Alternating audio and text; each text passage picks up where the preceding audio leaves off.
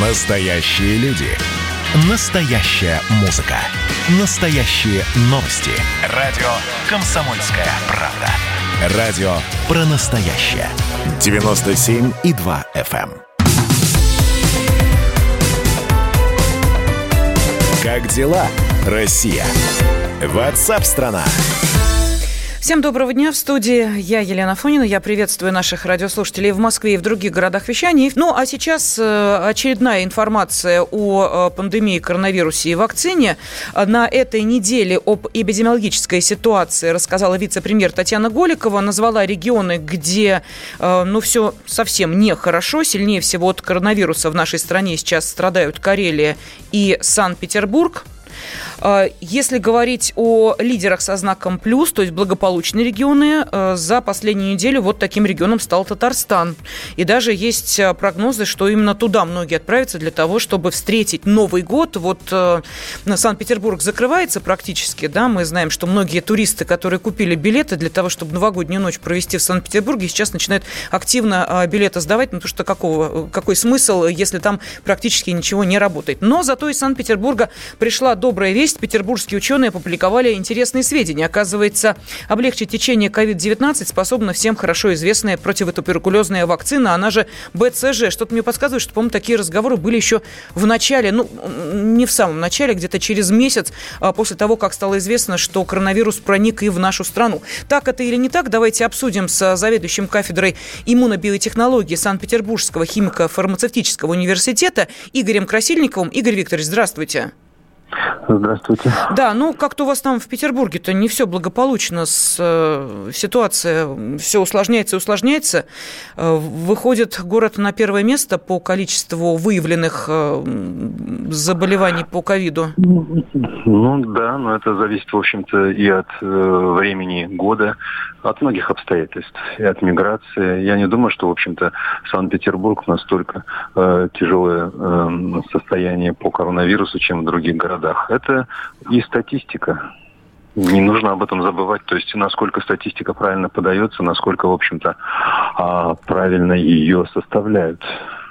Часто, в общем-то, это бывает не совсем объективно. Ну, давайте вернемся к тоже, собственно, э, Татьяне Голиковой, к тому, о чем она говорила. По последним данным, в нашей стране проведено более 77 миллионов тестов на ковид. Но я тут же вспоминаю то, что говорил президент нашей страны, ну, точнее, информацию, которую, э, естественно, донесли до него, он потом ее просто озвучил. Это то, что э, примерно 40% тестов оказывается как-то, ну, не очень корректно. Это действительно так?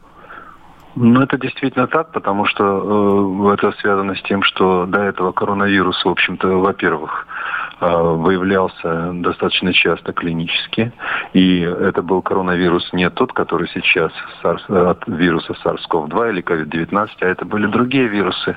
Соответственно, есть какие-то, в общем-то, антигены у нас в организме и антитела к ним, и это мешает диагностике более точно. Это первое.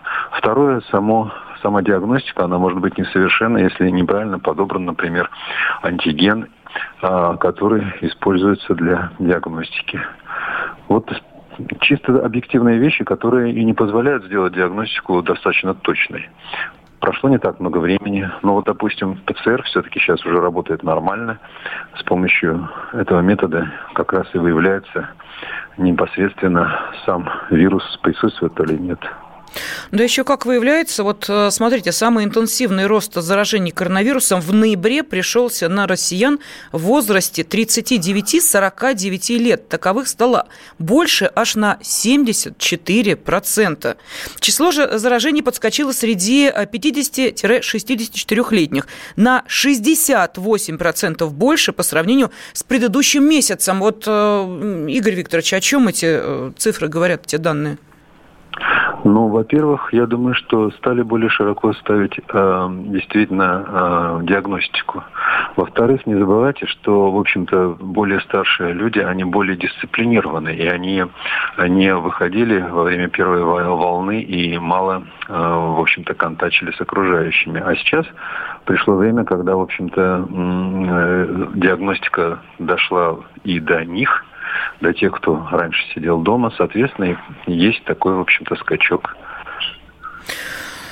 Ну и да, по поводу скачка как-то тут я просто посмотрела по статистику по койкам. Ну, это все из того же самого совещания, которое проводила Голикова. Свыше 90% ковидных коек заняты в Санкт-Петербурге, Смоленской, Орловской областях и Севастополе. Ну, честно говоря, какая-то картина не очень радужная. Но все надеются не на очень. вакцину. Да, все надеются на вакцину. Вот вакцина, вакцинация и так далее. Простите, Игорь Викторович, вот я просто сейчас логически думаю, думаю, вот если говорить, например, о вакцинации от гриппа, которая проводит ежегодно, бесплатная, э, такая прям очень хорошая программа у нас в стране идет, но нам да. же говорят, что ее надо делать до начала основного пика заболеваемости, чтобы ну да, как-то организм... Да, мы находимся сейчас, ну, мягко говоря, не в самом э, лучшем моменте, если говорить о ковиде. И нам говорят, вакцинируйтесь. Это как-то логику немножко не нарушает? Нет, это не нарушает логику, если мы, допустим, вспомним о том, что есть, допустим, вакцина против бешенства. Ведь там как получается? Человека укусила собака, и после этого только начинается вакцинация. То есть есть вирусы, которые размножаются быстро, есть вирусы, которые размножаются достаточно медленно. Я не говорю о ковиде, что он медленно, э, так сказать, размножается, но эффект такой вполне доступен. Это первое. Второе, мы говорили о том, что это абсолютно новая инфекция, и с ней человек должен к ней приспособиться, и вирус к человеку приспособится. Поэтому э, в любом случае она еще будет существовать, и э, не так много людей, у которых существуют, опять же, антитела, то есть защитный механизм сработал к этому вирусу. В этом случае, конечно же, вакцина поможет. Другое дело, что вакцина должна быть достаточно эффективной, и вакцина не должна содержать а, какие-то элементы, которые могут привести к обострению, например, инфекции. Это все необходимо изучать. Ну, что сейчас и делается на этапе клинических испытаний. Спасибо. Заведующий кафедрой иммунобиотехнологии Санкт-Петербургского химико-фармацевтического университета Игорь Красильников э, был с нами на связи, и мы внимательно следим за тем, как проходит исследование вакцины, ну и, соответственно, за всеми новостями, которые касаются пандемии коронавируса. Я ласкал твою шейку ногтиком, поливал твое тельце дождиком. Я кормил тебя десертом Свелочки. Я заштопал на твоем белье Все дырочки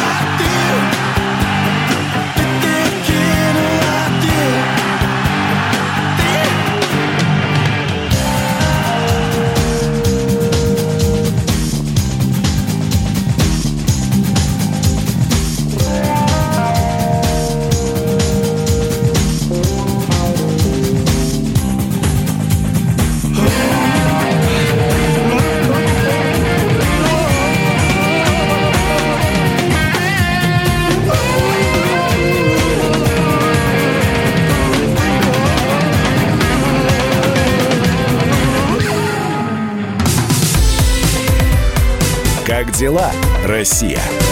Ватсап-страна! страна